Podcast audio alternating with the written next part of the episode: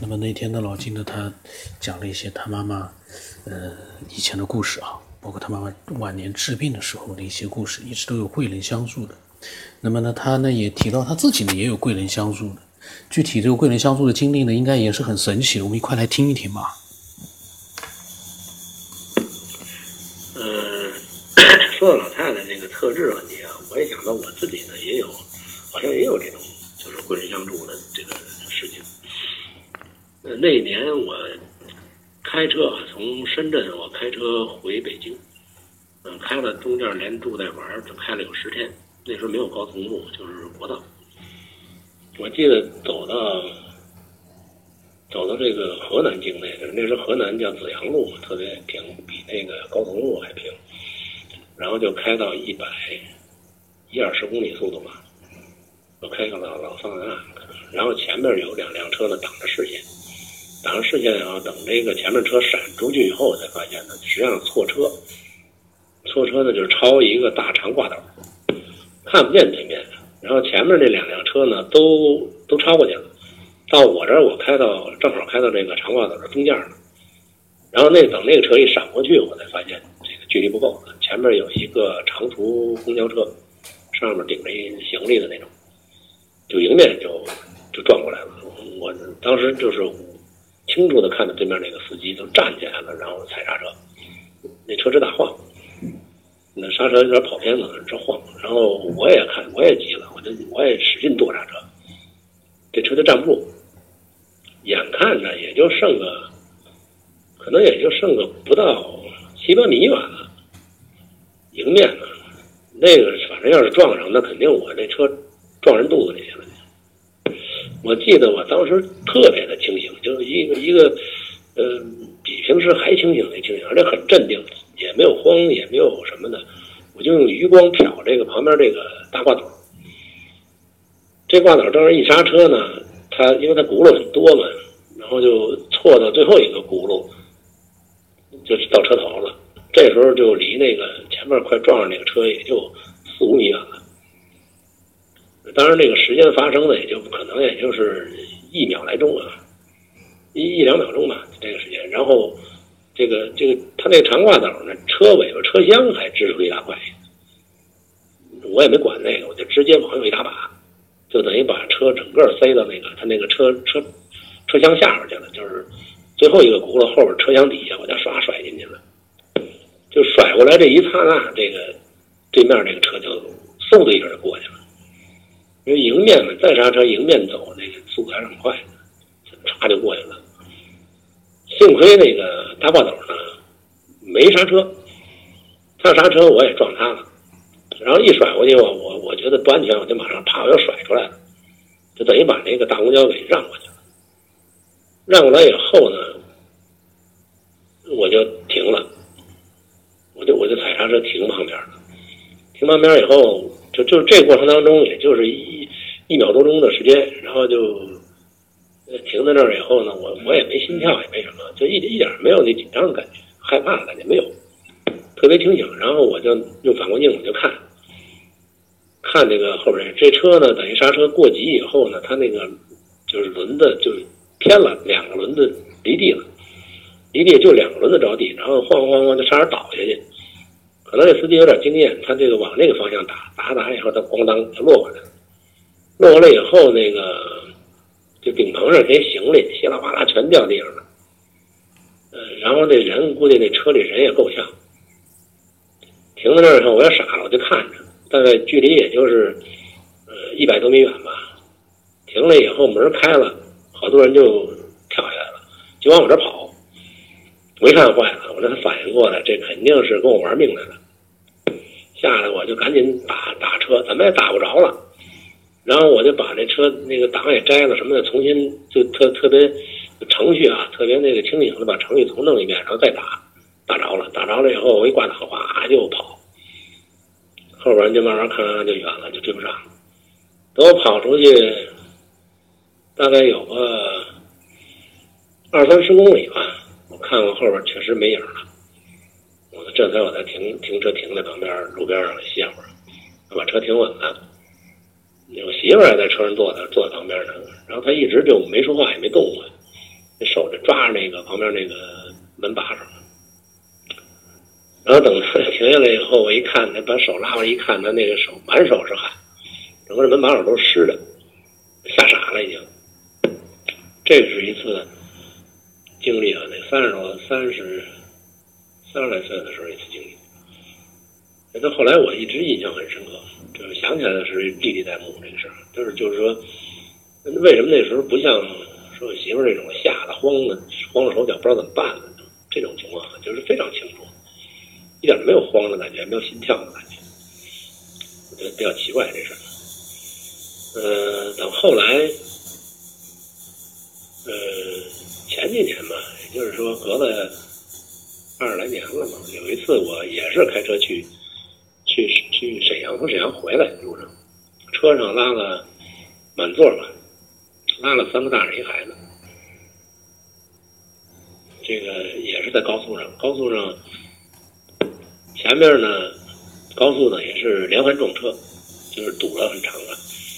然后呢，我就看着看见是好像前面有事儿了，但是那速度呢，大概在一百五六十公里的速度，我就慢慢刹车，没觉得那个特，没觉得大家停着呢，就觉得好像是慢下来了，我就没使劲踩刹车，结果车就站不住了。正好那时候那个刹车呢，刹车片呢，就是他们给我开的，就我也不知道这刹车片那么差劲，就怎么踩不对了，就呲呲打滑，它都站不住。三条车道，我在我在中间那条车道，然后就到跟前我使劲踩的时候，到跟前还没站住。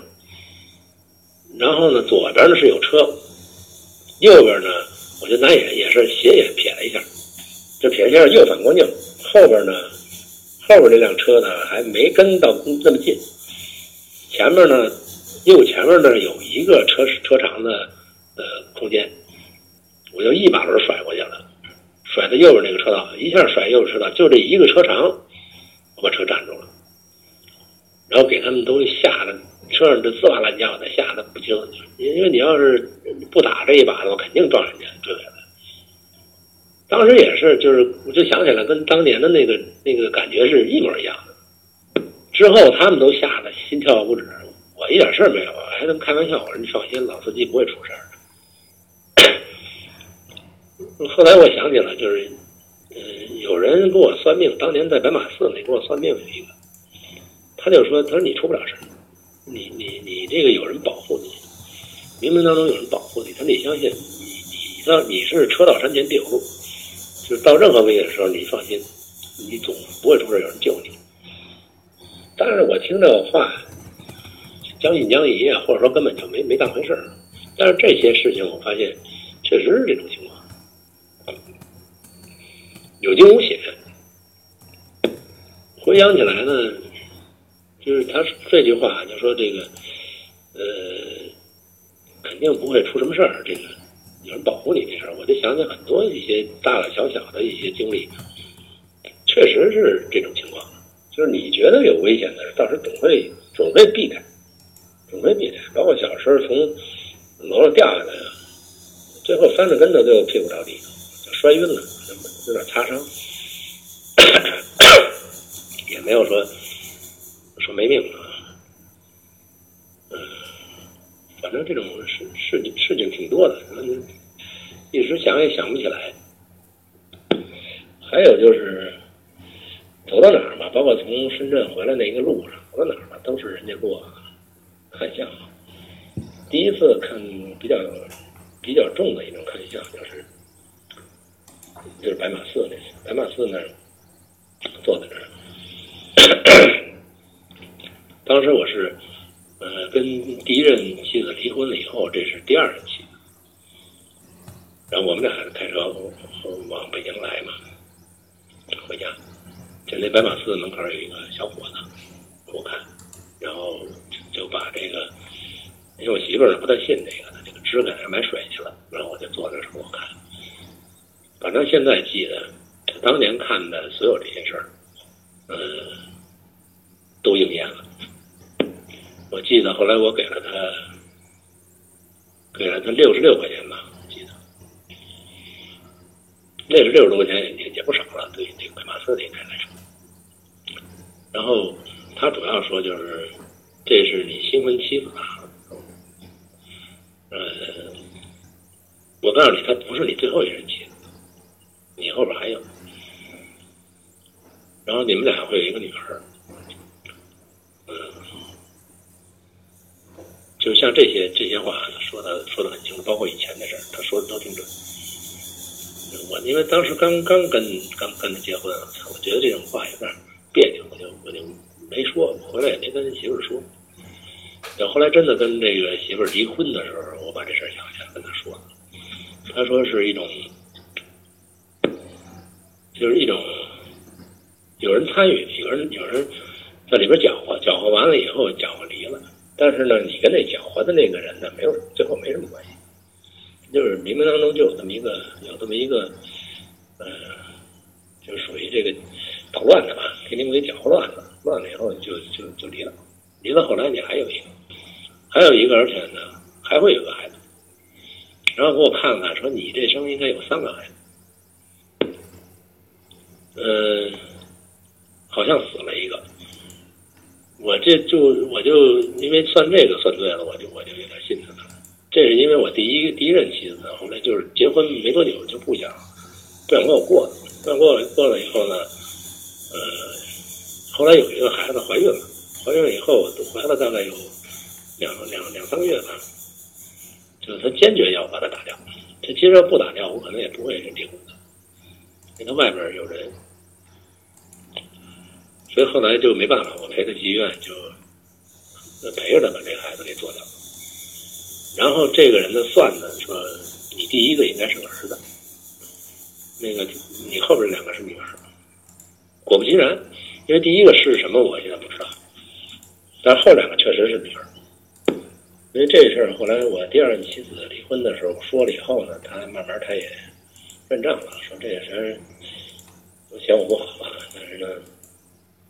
白马寺这事儿，他也他也比较他也比较这个，慢慢也信这个了，就说，呃，这个应该如此，医医生也说不清楚，哎，就就后来也接受这个事实，现在跟跟跟他关系啊，跟这个大女儿关系都还挺好。比较逗的是，这俩女儿呢是整差十二年，也就是说两个都属虎，一个大虎，一个小虎，两个虎妞。而且性格呢都有很多相似之处，就是看相可能不都是江湖片的，可能能捕捉到一些信息，一些未你未来的信息啊。因为这跟那个就是能回到过去或看到未来，这个是同一个，嗯，同一种同一种道理吧，可能是这么一种，我理解是这么一种道理。从那以后呢，因为这些东西呢，我也。比较喜欢这个学看风水啊，看手相啊，当时学的包括包括算命的这些东西，但是我发现我不是那块料，就是学到一定程度就进不去了。那时候学看手相还是挺灵的，嗯，给给给这同事朋友看看都挺准的。当然我不不理解什么道理，只能从书上一些迹象去套。还有一次呢。还有一件事呢，就是我的呃同事的媳妇儿，那同事呢后来跟他也离婚了，但后来跟我就是呃关系不错，因为毕竟我也是比较懂这个这方面东西，他呢也比较奇怪，人神神叨叨的，也是个东北人。后来呢，他就反正跟我关系不错吧，因为他他挺喜欢我。然后就老给我看看完了以后呢，说他那些故事。这人也是从，就是突然有一天，他他有感觉自己有这个能力的，然后他学了不少书，还找一师傅教他，然后他就有这种功能了。后来我问他，你算就光是从书上那些东西算的吗？我说我我说我反正也学了点，但是不是这种，觉得觉得不是很靠谱。他说一个是。有有一定的这个学习，还有一个呢，就是你有灵感，就是你到时候突然一下，你就第一，下意识感觉就是这样的，他肯定是这样的，就是他比较好像比较通灵似的。虽然他可能不是说我看到了，说那种我做梦托梦看见的，不是那种看见的，但是他能够就是说出来你怎么回事，你特别的准，呃，说曾经他给人家一个大姑娘，就是呃那阿姨，他一看那阿姨带着带着女儿出门，他就说：“哎，你恭喜你阿姨，你这闺女怀孕了。”那阿姨就跟他急了，说：“闺女连对象都没有，她怎么怀孕了？”跟他吵起来了，然后他就特别奇怪，他说：“你明明是怀孕了，说你必须得查去。”这回查果然是怀孕了。怀孕以后，他妈那那那个老太太呢就特别恼火，不知道这闺女到底在外边招什么事儿了，所以她竟是碰到这种事儿。嗯，跟我这块儿呢发生一个发生一个事情，就有一年我去我去这个呃东北。去东北，去去那个新义州，然后我还带着一个朋友去新义州，呃，送她回家吧，也是一个女孩，送她回家。然后我回沈阳呢，去看我姑姑呢。但是那女孩呢，招了一些，招了一些，反正她那她那个男朋友吧，有点不正经，我说当地当地有点公安局找她麻烦，然后他就说：“你送我回家，你再走。”然后我就送他这路上，我就就买火车票就走了。我妈跟我妈请了个假，就走了。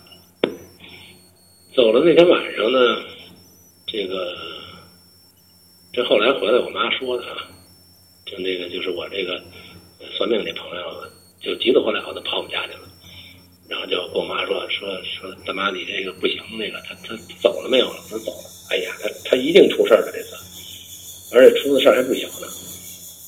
又又受伤又赔钱，我妈就吓坏了，说怎么回事儿这是？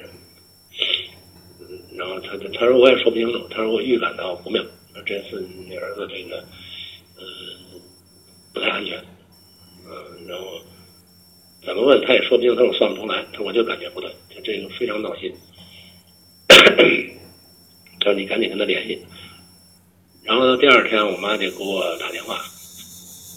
就联系不上了，就失联了。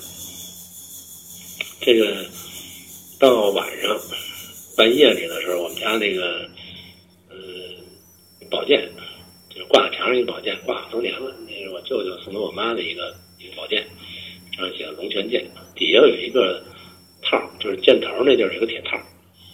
那铁套呢，从来没掉过，从来没掉过。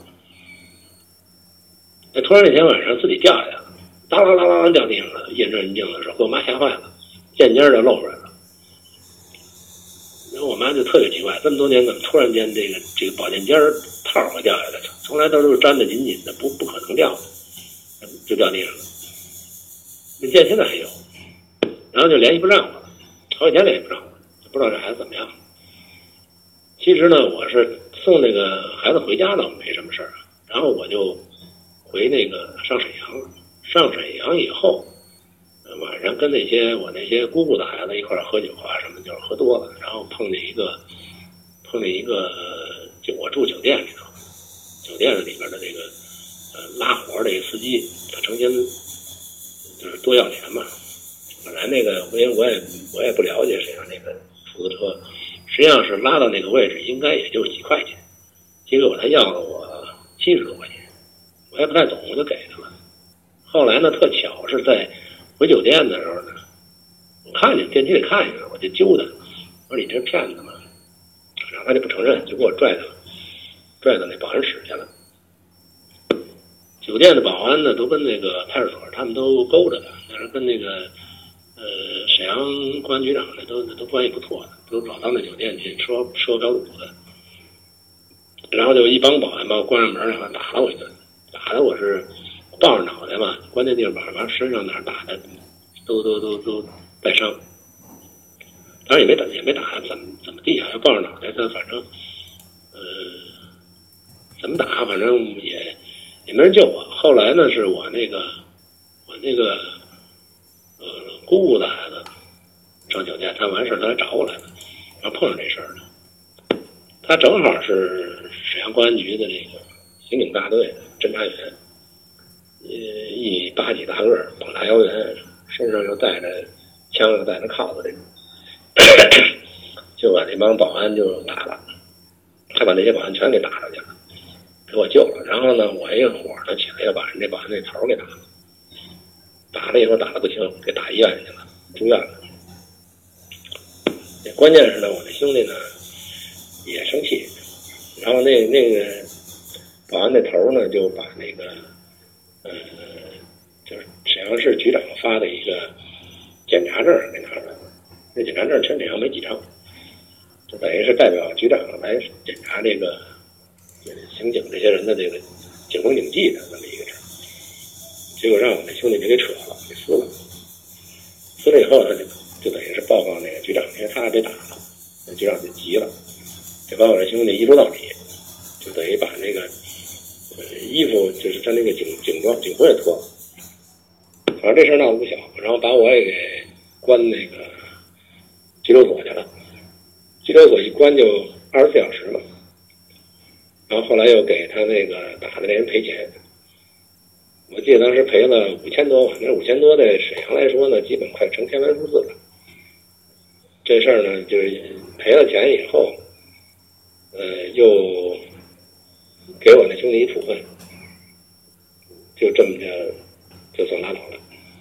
这前前后后就耽误了两年，而且我一一就算回家了以后，他也是一直就没结束之前一直不能走，不能离开沈阳。所以这事儿呢，我也没敢跟我妈说，怕我妈担心。就跟那些兄弟们说，就是谁别跟我妈说，就说没事出去玩去了，我妈也不知道。结果呢，这不等于就是又挨打又受伤，还又赔钱吗。所以在沈阳耽搁了也就将近半个月的时间，我才当伤也养的差不多了，我才回北京。怕我妈担心嘛，回来以后跟她交代细情，我妈把她心放下了。哎呀。她说吓死我了！那宝剑当啷掉地的时候，我就觉得你可能没命了。像这些事儿吧，都属于特别奇怪的。就是说你说那个看相声那朋友，就是他怎么会预感性那么强，而且他就能够捕捉到说你肯定是又又又出事又受伤又赔钱，那你这事儿不小。但是好像没什么生命危险嘛，但是够呛这事儿。所以后来他去日本了，就没什么太多联系了。有时候回来给我打个招呼，慢慢他那功能也也不是特灵了，越来越不灵了。包括他还预言我那工作单位的事也说到那哪年以后就就走下坡路了，换个地儿换个地儿。哎，果然都他说的都对。所以说对我来说呢，经历的这些事情都太多了。你拿说科学的一些道理去解释，没法解释。这也是呃。促使我去对这些所谓非科学的东西感兴趣，或者想追究一个为什么，也是从我的经历里头来的。啊，就是就看了很多，想了很多，了解很多，就都去试图能解释这些问题。啊，所以这也不是偶然的嘛。但是换句话说，也就是我的前世或者我的这个灵魂吧，可能确实也不是一个。也不是一个普通的一个状态，也是有很多这个故事的经历造成的今天这个这个命运，也只能这么解释。不知道您有有什么想法评论？这个也当个故事说说说吧。就今天还是从纪检老太太这个这个姻缘起上，他就说了那一大堆啊。那么老金呢？因为碰到的神奇的事太多了，然后像那个算命，他也觉得很神奇，科学解释不了。呃，我在想啊，老金是不是因为这神奇、神秘的事太多，都无法解释，所以他对科学呢也持个保留态度？但我是这么想啊，现在呢，虽然科学是无法解释，这是也是很正常的，因为我们目前的这个科学文明的这样的一个程度还不够去解释。但是未来，你真的要解释它的话，你只能通过科学，否则的话，你想想看。科学解释不了的话，用什么方式能解释呢？现在这样的一个情况就是，全球七十亿人，可能有那么几千上万人，或者稍微再多一点的，有这样的神奇的经历，可是其他人没经历过，绝大多数人不知道，你也没办法去给人家去证明给人家看。那最终未来可能还是要通过科学来解释。说我的看法啊，未来我估计科学是能解释的。那么，呃，老金的分享的。内容越来越精彩了，我们隔两天我们再听听他的更多的、更精彩的分享。那我的微信号码是 B 二五什么八不浪什么八，微信名字是十九天以后。那么欢迎所有的人呢都来分享。